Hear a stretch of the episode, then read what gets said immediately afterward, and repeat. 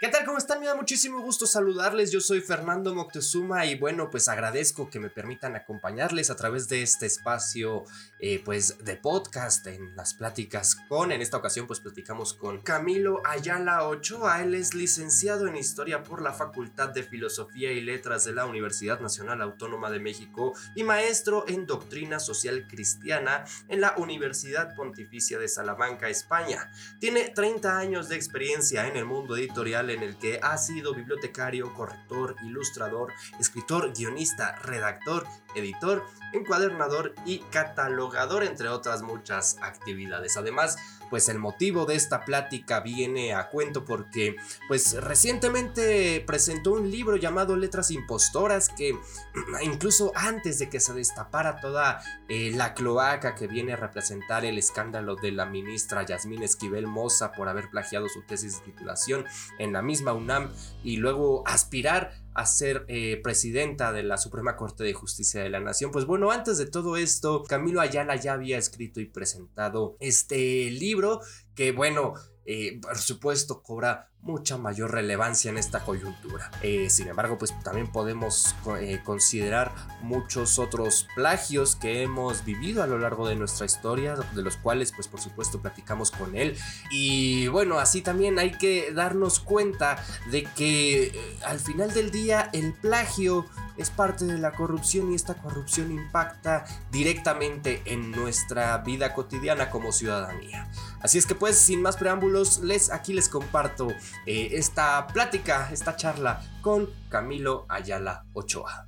Estamos platicando con Camilo Ayala, él es autor del libro Letras Impostoras. Camilo, ¿cómo estás? Muchísimas gracias de verdad por tomarnos la llamada. No, muchísimas gracias Fernando, qué gusto. No, hombre, al contrario, muchísimas gracias. Eh, bueno, pues presentas este libro, Letras Impostoras, que vendría a ser en mi mejor descripción, pues un compilado de qué es y por qué importan y por qué deberían importarnos los plagios. Eh, pero pues bueno, platícanos tú que, de qué va este libro y cómo está. Bueno, eh, eh, siempre me ha interesado el, tema de plagio. Yo, yo pienso que todos los que participamos de una u otra manera en, cultura editorial, haciendo libros, leyendo, nos interesa esta, esta cuestión y eh, a lo largo de los años he estado examinando el, tema en diferentes eh, revistas. Eh, yo soy director del Instituto del Libro y la Lectura con, con otras personas, entre ellas Alejandro Senker, y hemos discutido varias, varias cuestiones de este, de este tipo. Trabajo en la Universidad Nacional Autónoma de México y hemos eh, hemos presenciado en los últimos años un, eh, una especie de, eh, ola o, marea sobre, sobre plagios, cuestiones de ese, de ese tipo. ¿no? En 2012 tuvimos a un coordinador de difusión cultural, Certera La Triste, que tuvo un problema de, plagio precisamente apuntado, señalado por Guillermo Sheridan, entre, entre otras personas y tuvo que renunciar. Eh, en 2013, un compañero eh, de la Facultad de Filosofía y Letras, Boris Benson, eh, plagió en su, en, su, en su tesis, sobre todo, bueno, maestría y doctorado, pero en, la, de doctorado, a, Armando Bartra, a José Manuel Arrecoechea, y, y, y, y, esto se llevó al Consejo Técnico de la Facultad de Filosofía, que determinó eh, quitarle la titularidad eh, como profesor eh, de, la facultad. Mm, se discutió en ese momento si se podía quitar un, título, lo cual bueno, no, no, no llegó a, efectos, pero bueno, en 2016 tuvimos un problema en la Nacional de Estudios Superiores Aragón, con eh, el, doctor Gilberto García Santamaría González, que era director de la ENES. Eh, se le descubrió el plagio en su tesis y tuvo que renunciar. Y en los últimos eh, momentos ha, habido esta, esta discusión sobre lo que es el ambiente que propicia el plagio en las universidades y en lo que es el sistema editorial. hay, hay muchas situaciones que nos obligan a, examinar ese tema. Por supuesto, cuando lo escribí y cuando se imprimió el libro todavía no aparecía el escándalo eh, de, la, de la ministra, eh, pero, eh, pero pues está, está inserto en esta, en esta discusión. Claro, viene, ahora sí que cayó, como diría el clásico, pues como anillo al dedo, ¿no? Este, el escándalo de la, de la ministra, justamente al respecto, eh, ¿qué, desde tu perspectiva como académico, como editor, eh, sobre todo como experto en este, en este plano, ¿qué consideras tú desde un ámbito muy personal, lo, lo, entiendo, que debería haber hecho o sucedido con la ministra Yasmín Esquivel? Bueno, de, eh, hecho cuando vi eh, el asunto de, la ministra, eh, Esquivel Moza es... a mí lo primero que pensé fue, bueno, es demasiado plagio para ser verdad, demasiado plagio para ser creíble o verosímil. siempre había habido problemas de plagio en la academia eh, sobre todo, bueno, eh, en cuestiones de, artículos académicos, artículos académicos que alguien copiaba de otras partes, los traducía del chino, del japonés a la lengua española los hacía pasar por, por, eh, por originales. pero en libros y en tesis el plagio se trataba de otra manera.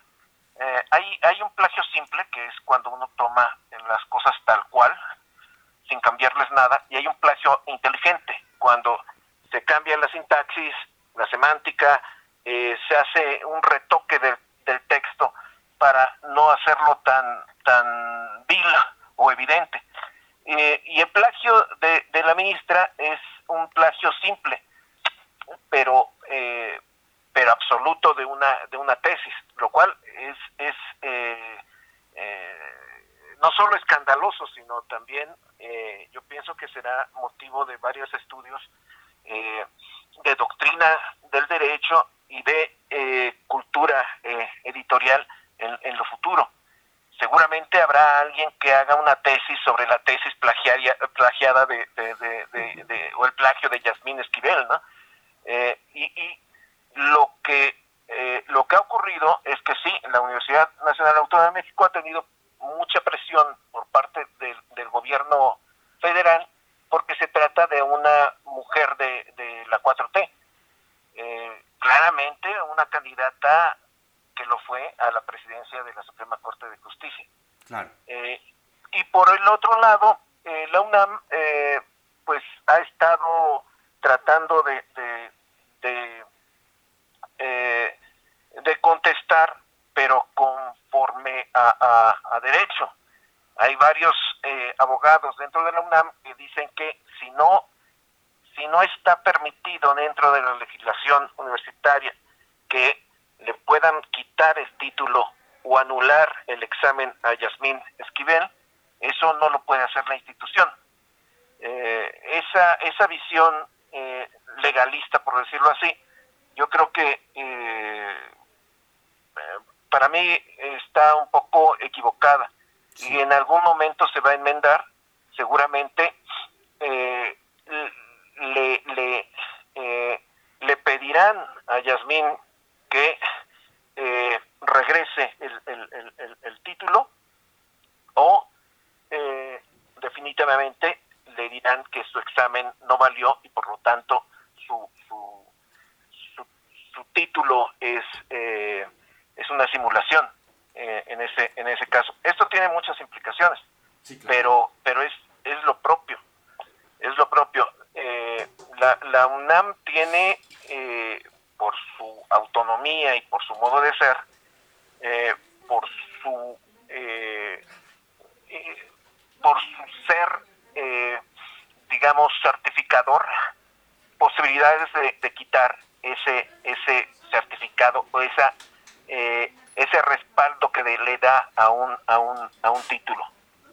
Esto, digo, sin caer en, en la polémica política que yo me podría pasar horas hablando al respecto, este, no, haciendo un breve paréntesis, no caería más en lo contradictorio, no lo consideras de esta manera, en la, aquella falacia de que lo que no está prohibido está permitido y no al revés.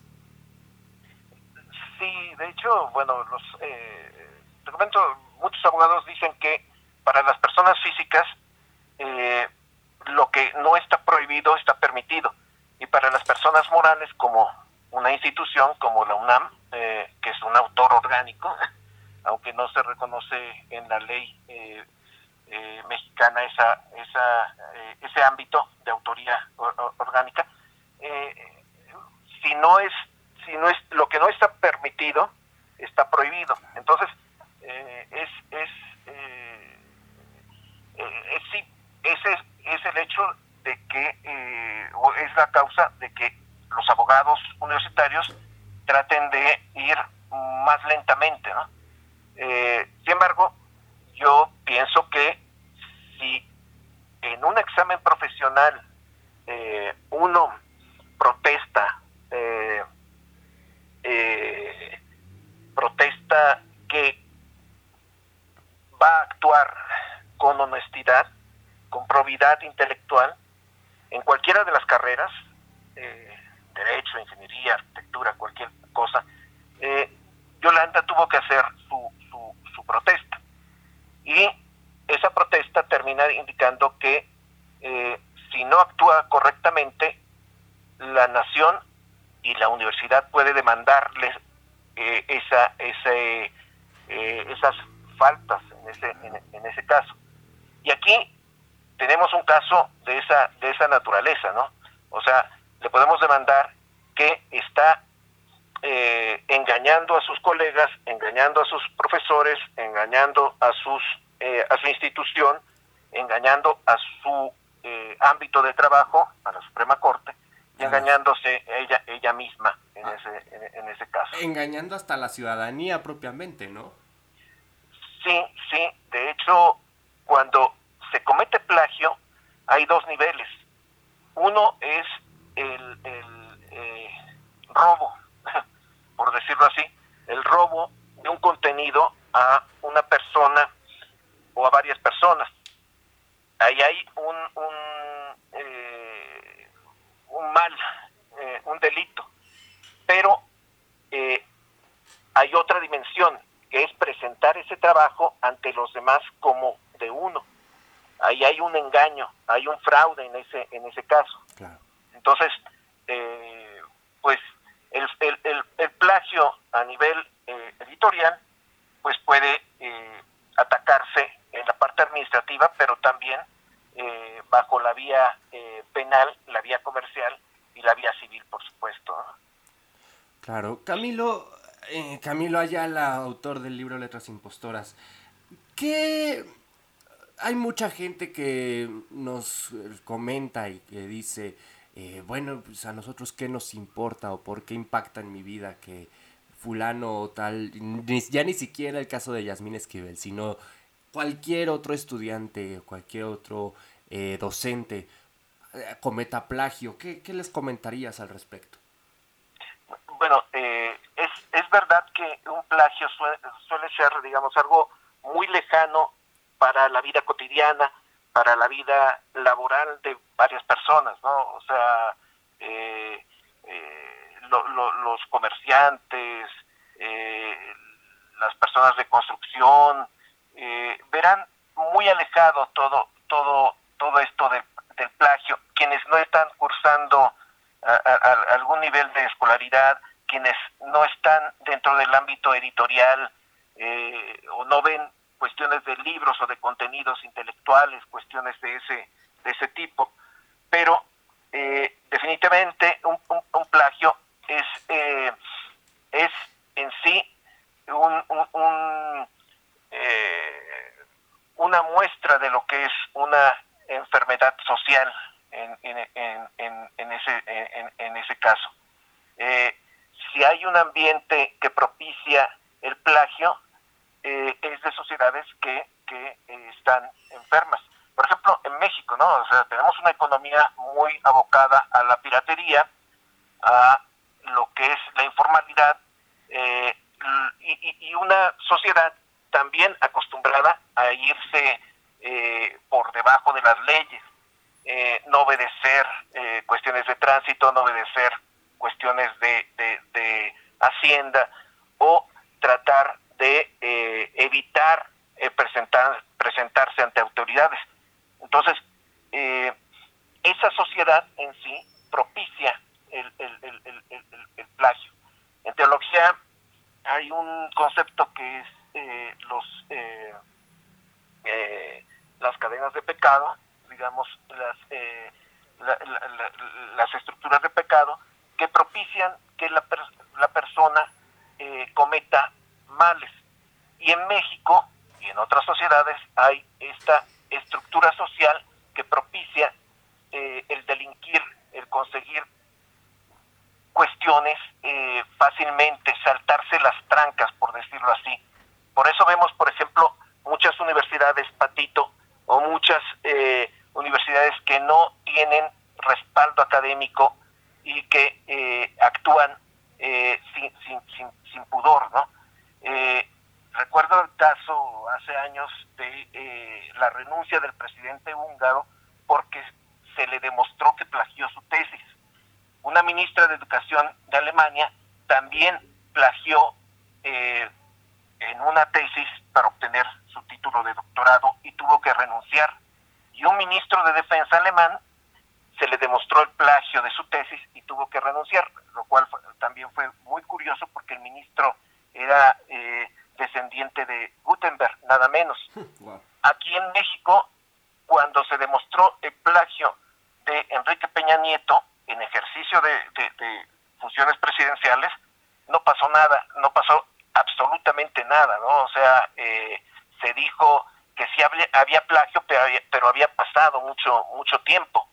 Eh, y, y, y, y, esto que cometen los los, eh, los las autoridades, pues ha, ha, sido cada vez más recurrente, ¿no? Recordemos que Alejandro Gersmanero, cuando se le nombró miembro del Sistema Nacional de Investigación, varios académicos dijeron que él no merecía ser nivel SNI porque había plagiado varios contenidos, entre ellos un libro de, una biografía de Guillermo Prieto.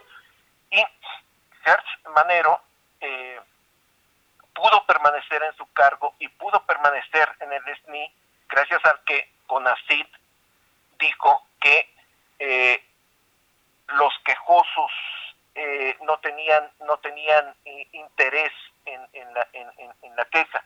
Los autores plagiados ya no vivían, entonces ya no había eh, eh, posibilidad de que se quejaran en ese en, ese caso.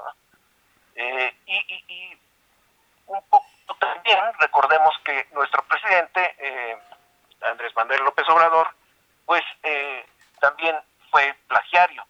Ahí eh, Fernando García Ramírez, eh, un, eh, historiador, ha demostrado que un libro que se llama Del esplendor a la sombra, la República Restaurada de Tabasco, 1867-1876, fue, fue construida con grandes trozos de libros de Daniel Cosío Villegas y Luis González y González.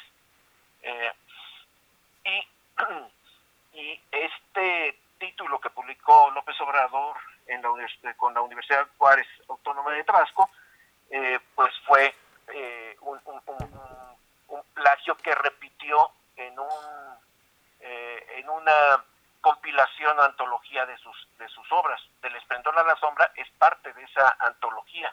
Entonces, en México no pasa nada, nosotros digamos nos espantamos porque la UNAM no actúa contra eh, la ministra y no, eh, no le damos seguimiento a este tipo de, plagios que definitivamente sí, sí eh, hieren a la vida intelectual de, México y a, y a México definitivamente. Justamente podría parecer que en México es por decirlo de esta manera, muy barato ser corrupto, ser corrupta o en este caso, que viene siendo lo mismo o es parte de pues, ser plagiario o ser plagiaria, ¿no?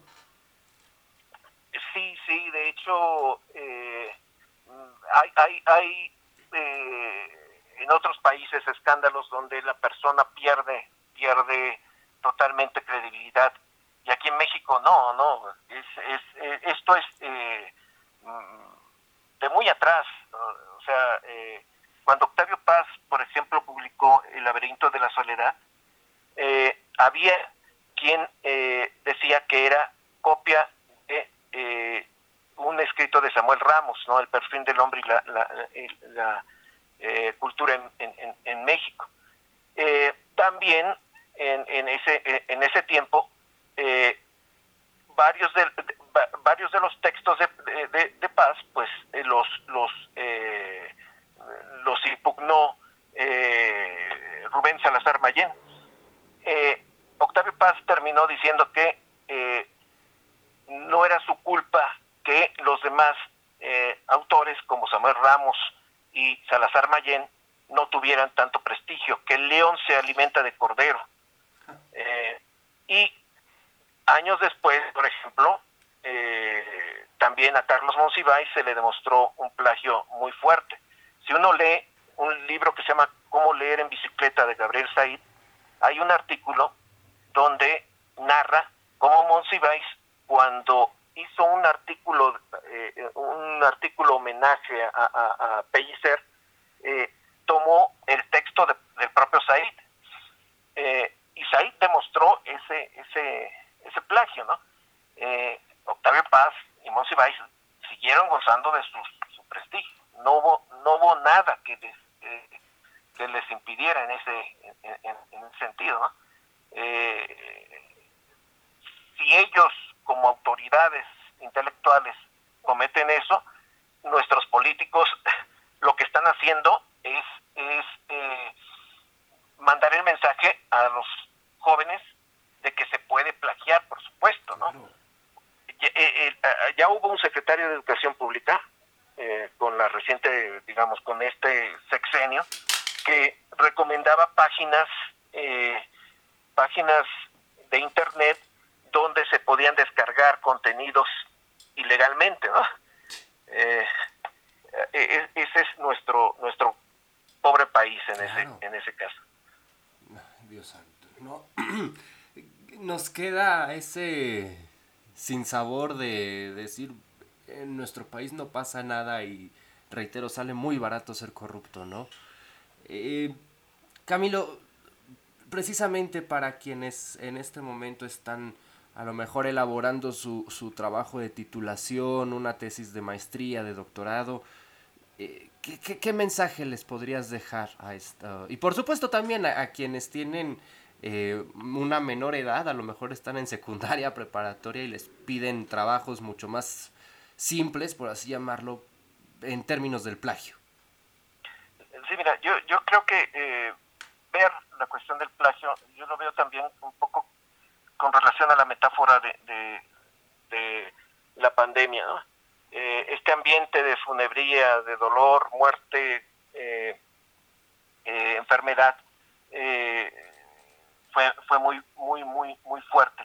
Pero también propició que hubiera muchos avances en, biomedicina, sobre todo bueno en cuestiones de, vacunas, ¿no? Entonces eh, el mal a veces trae bien en, ese en, ese caso.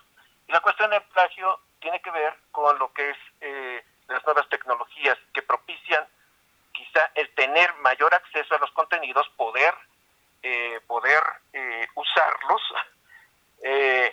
incluso indebidamente eh, hay, por ejemplo, muchos eh, muchas aplicaciones que permiten el, que eh, un texto se, se transforme, se, se, se, cambie para que uno pueda plagiarlo. pero también esas nuevas tecnologías propician el que pueda detectarse ese, esa clase de, de ilícitos. Entonces, una cosa por, por otra. Hay quien dice que todo se puede a partir de las nuevas tecnologías. Yo digo que sí, todo se puede, pero también todo se, todo se sabe. Ahora, eso no puede impedir que alguien eh, escriba, que alguien eh, pues se enfrente a la página blanca o a la pantalla eh, y pueda crear. Eh, Borges, cuando murió Macedonio Fernández, eh, que es un escritor argentino muy, muy, muy bueno, decía que él imitaba a Macedonio Fernández hasta la transcripción, hasta el apasionado y devoto plagio. Obviamente no era así. Borges, bueno, de hecho, lo que, lo que comentaba era que había una inspiración por parte de, de, Macedonio, ¿no? Sí. Y eh, no nos debe de limitar eh, el, miedo al plagio a desatarnos a crear y tener incluso inspiración ante eh, inspiración de otras de otras personas, de otros escritores, de otros artistas, cuestiones de ese de ese tipo, ¿no?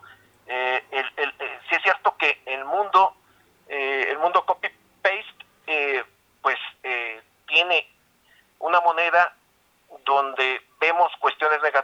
como el activismo, el infoanarquismo, el criptoanarquismo, el ciberyihadismo, pero también estamos inmersos en la cultura hacker de todo abierto y la filosofía de Punk de hágalo usted mismo.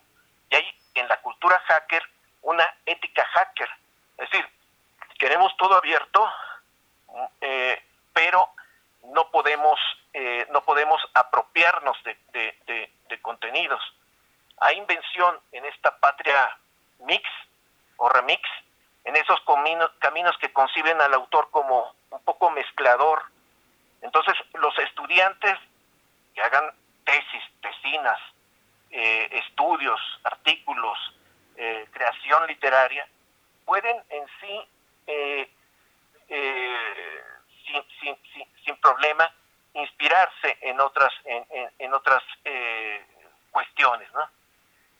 Yo cuando estudiaba historia, mi, mi, maestro Edmundo Gorman nos, nos decía, no hay nada nuevo bajo el sol, eh, todo, lo, eh, todo lo inventaron los griegos antiguos y los hemos estado repitiendo. Eh, y, si es cierto, digamos, de toda cuestión siempre hay antecedentes. El problema es estar alerta frente a lo que el reconocer qué es lo que tomamos de los otros, qué nos inspiran los otros, y respetar esta, esta cuestión. Eso se llama probidad intelectual. Perfecto, Camilo. ¿Dónde pueden encontrar tu libro? ¿Cómo va a estar este asunto? Ah, eh, fíjate que bueno, eh, lo, lo, está distribuyendo eh, la Universidad Autónoma de Aguascalientes, se publicó bajo ese, bajo ese sello, y en, en la parte de, de publicaciones de, de Aguascalientes eh, está en descarga en descarga gratuita. De hecho, eh, también en, el, en el Facebook lo he, lo he estado mencionando en ese caso, ¿no? Entonces, eh, la dirección es editorial.uaa.mx y ahí pueden encontrar letras impostoras. Eh, físicamente se va a poder vender el, libro, es un libro muy, muy, muy bonito, digamos, eh, eh, por el papel, por la encuadernación, los forros, hay, hay, hay serigrafía en, forros, los interiores están no, no tintan negra sobre blanco, sino ocre sobre, sobre blanco, un poco quienes leímos cómics como Calimán o Menin Pinkin, sabemos de esa de ese de ese color que, que, es un poco nostálgico. Entonces es un, libro objeto bonito y se va a presentar el, el eh, permíteme el sábado 5 de febrero en el a la una de la tarde en el Museo del Telégrafo frente a eh, la escuela, la antigua eh, escuela, eh, la escuela, la antigua minería, así es. Sí, perfecto. Entonces, eh, pues sí, también para, para irte, primeramente a acompañarte y en segundo lugar, pues también, por supuesto, para conseguir este, este libro. Entonces, sábado 25 de febrero, el, ahí en, en el Museo del Telégrafo, una de la tarde me decías, ¿verdad? Así es, así es. Perfecto. Camilo, ¿cómo se pueden poner en contacto contigo? Eh, bueno, estoy en, el Facebook, pueden mandarme mensajes y mi correo electrónico es eh, Camilo, C-A-M y latina L-U-M, arroba libros.unam.mx. Eh, y estoy a sus, a, sus órdenes. Si llegan a, a la, eh, a la presentación, no solo me escucharán a mí, sino eh, a, grandes amigos, la editora Marta Esparza, de la Autónoma de Aguascalientes, y a Otto Cázares, que es eh, eh, un profesor de la Facultad de Filosofía y Letras de la UNAM. Excelente, Camilo. Pues de verdad te agradezco infinitamente esta entrevista, mucho más. Y por favor que no sea que no sea la última. Estamos en contacto y, y por supuesto estoy a la orden para pues nuevas publicaciones o lo que nos quieras contar. No, muchas gracias y muchos, libros. Perfecto.